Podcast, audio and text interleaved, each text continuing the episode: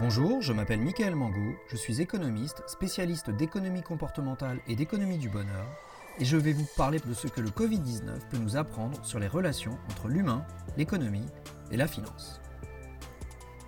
Homo Econovirus épisode 3 Peut-on vraiment revivre la crise de 29 L'heure est grave. Faites immédiatement regonfler les pneus de la Twingo, achetez une remorque, une galerie et posez délicatement votre frigo sur le toit de la Twingo et foncez vers Stuttgart.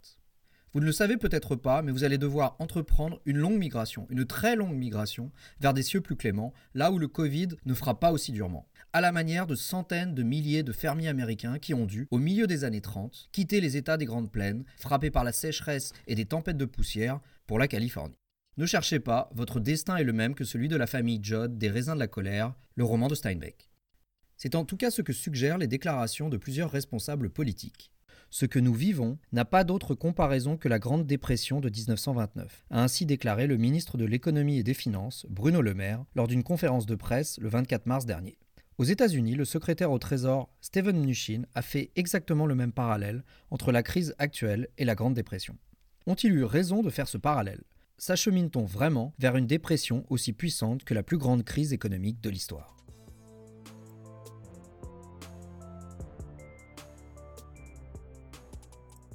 Qu'entend-on par dépression? En économie, la dépression n'a pas une définition officielle, mais plusieurs définitions usuelles. C'est toujours une très grosse récession, que ce soit par son amplitude ou par sa durée.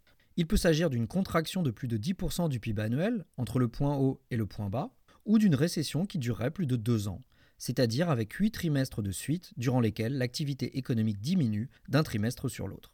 Concernant la durée, on peut aussi regarder le temps qu'il a fallu pour revenir au pic de PIB d'avant la crise. Pour les récessions typiques, il faut généralement entre 1 et 3 ans. Pour les dépressions, c'est beaucoup plus long, entre 5 ans et 15 ans. Aux États-Unis, la Grande Dépression valide tous les critères possibles de définition d'une dépression. Avec 14 trimestres de suite de baisse de l'activité économique entre 1929 et 1933, un PIB annuel diminué de 27% au point bas de mars 1933, c'est-à-dire au moment de l'arrivée au pouvoir de Roosevelt, et enfin 12 ans pour revenir au PIB d'avant la crise, c'est-à-dire qu'il aura fallu attendre 1940 et la Seconde Guerre mondiale pour revenir au PIB de 1928. Qu'en est-il de la France? La France a été moins touchée par la crise que les États-Unis, ou que ses propres voisins, l'Angleterre, l'Italie et l'Allemagne, parce qu'elle était moins ouverte aux échanges internationaux. Elle a connu néanmoins, elle aussi, une dépression, selon tous les critères. Le PIB s'est contracté pendant trois ans, accusant une baisse d'environ 20% au pire de la crise en 1932, avant de rebondir ensuite de manière chaotique, et il aura fallu attendre 1939 pour voir le PIB revenir au niveau de 1929. C'est parce qu'elle a été profonde et mondiale que la Grande Dépression est la dépression la plus connue de l'histoire. Mais il y en a eu d'autres, plein d'autres. À cause de politiques économiques plus ou moins baroques, les économies des différentes nations ont connu de nombreuses dépressions au XVIIe, XVIIIe et XIXe siècle. On retrouve également des cas de dépression dans l'histoire économique récente. Ces dernières décennies, les exemples les plus marquants sont les dépressions vécues par la Russie dans la première partie des années 1990, après la chute de l'URSS, la dépression connue par l'Argentine entre 1998 et 2002, et enfin la dépression connue par la Grèce entre 2008 et 2014. En tant qu'Européen, vous devez bien vous souvenir de cette dernière.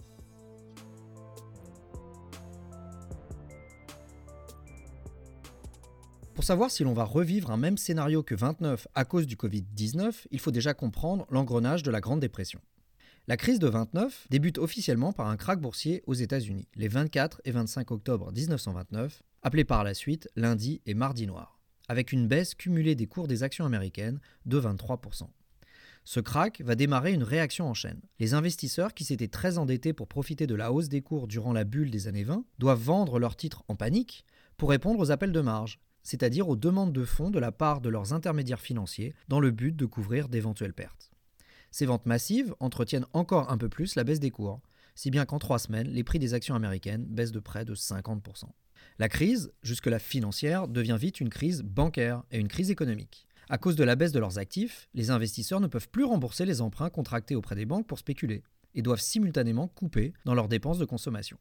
Les défauts de paiement fragilisent, voire provoquent la faillite de nombreuses petites banques, et le secteur bancaire doit réduire massivement l'octroi de crédit aux particuliers et aux entreprises, ce qui entraîne une baisse supplémentaire de la consommation et de l'investissement.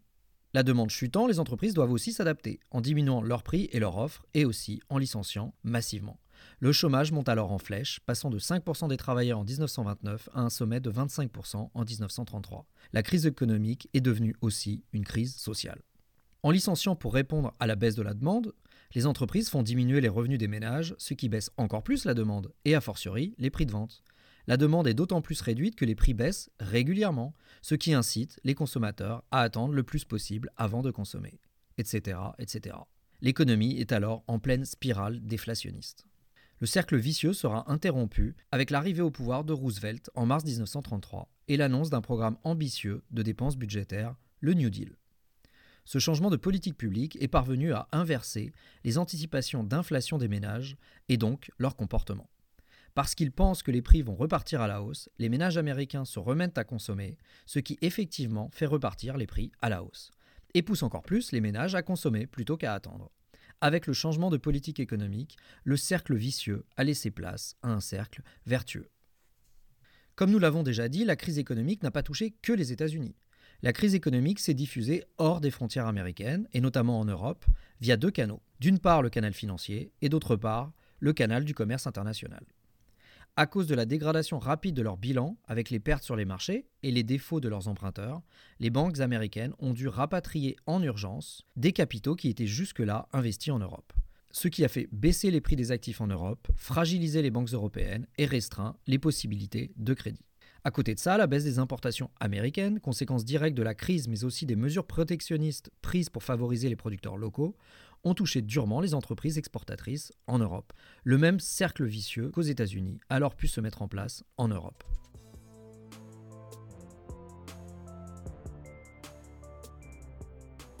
Comment les économistes ont-ils expliqué, a posteriori, que la crise économique dans les années 1930 ait pu prendre de telles proportions?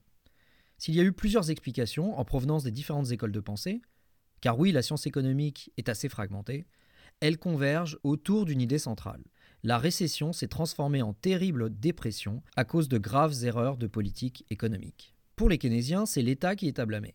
La crise économique a d'abord été marquée par une baisse soudaine de la demande, la consommation des ménages et l'investissement des entreprises, due à la hausse de l'épargne de précaution et à la raréfaction du crédit bancaire.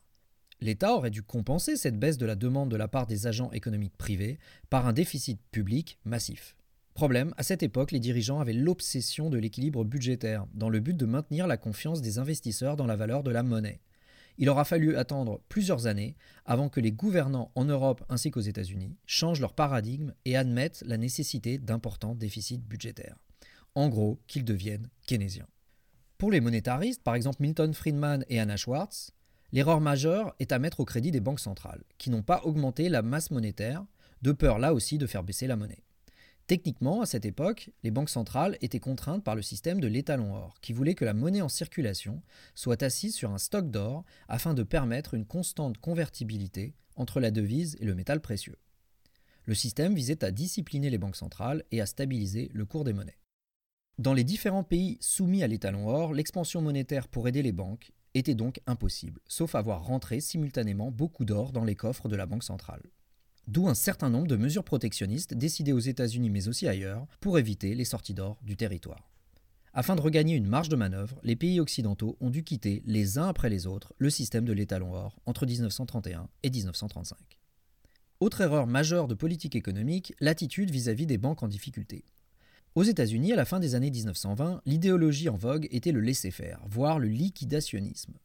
Inspirés par l'école autrichienne, les gouvernants considéraient qu'il fallait laisser les forces économiques opérer sans contrainte, afin que les facteurs de production, c'est-à-dire le travail et le capital, puissent quitter les canards boiteux pour se repositionner sur les entreprises et les secteurs d'avenir. Les faillites et la crise économique étaient donc vues comme un mal nécessaire, une sorte de purge, une purge qui aura occasionné au final des coûts sociaux immenses.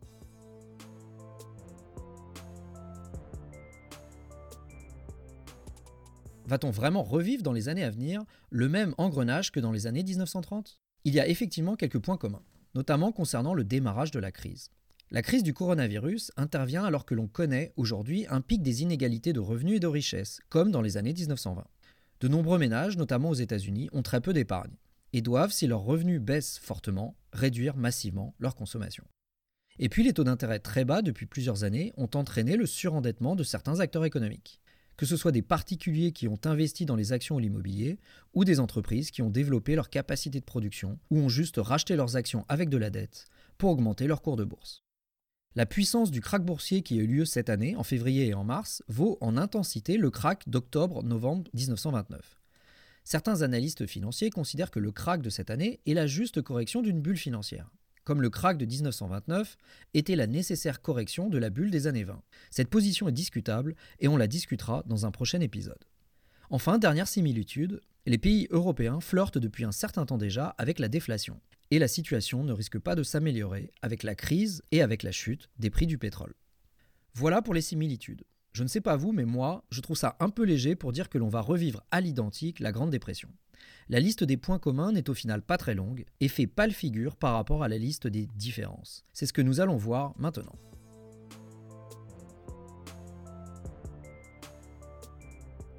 La première différence qui saute aux yeux, c'est l'engrenage de la crise. En 1929, la crise a d'abord été une crise financière, qui s'est transformée en crise bancaire et économique pour finir en crise sociale. Avec le coronavirus, on part d'une crise sanitaire qui devient, du fait des mesures prises pour empêcher l'aggravation de la crise sanitaire, une crise économique, avec la fermeture des commerces et des usines, qui débouche quasi instantanément sur une crise financière, sans pour l'instant entraîner de crise bancaire. Il faut dire que les banques sont aujourd'hui beaucoup plus solides qu'en 1929. Elles sont à la fois plus grandes, plus diversifiées et mieux capitalisées justement parce que plusieurs crises bancaires sont passées par là, lesquelles ont engendré une meilleure régulation du secteur. Et puis les épargnants sont moins enclins qu'à l'époque à retirer les dépôts des banques pour mettre l'argent sous leur matelas, notamment parce qu'on a mis en place des dispositifs de garantie des dépôts bancaires.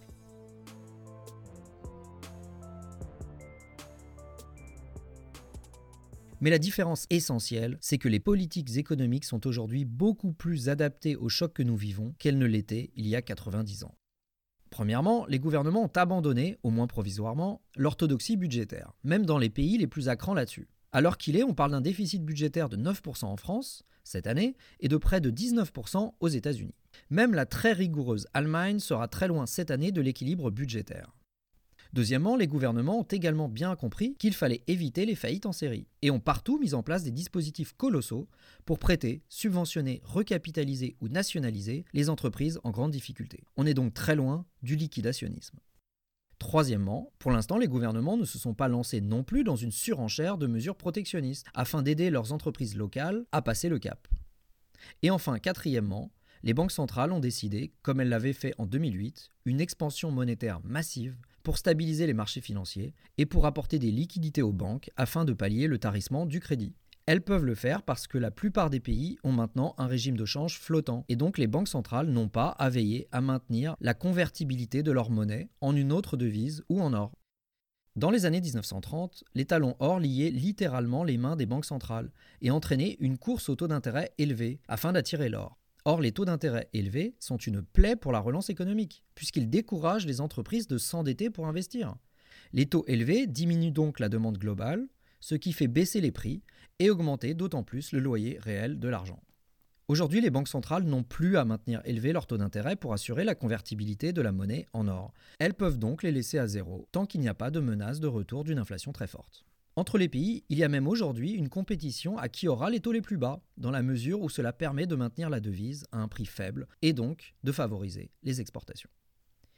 En matière de politique économique, nous ne sommes donc pas dans une situation comparable à 1929, mais par beaucoup d'aspects, nous serions plutôt dans une situation exactement inverse.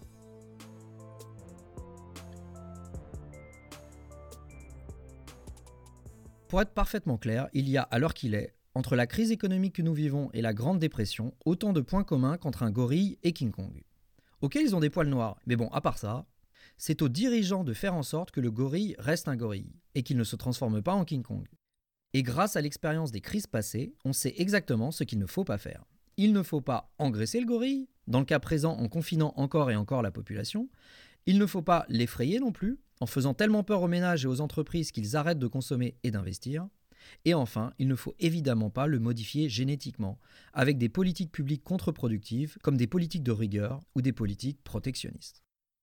En conclusion, aucune récession n'est par nature prédestinée à devenir une dépression, pas même la Grande Dépression.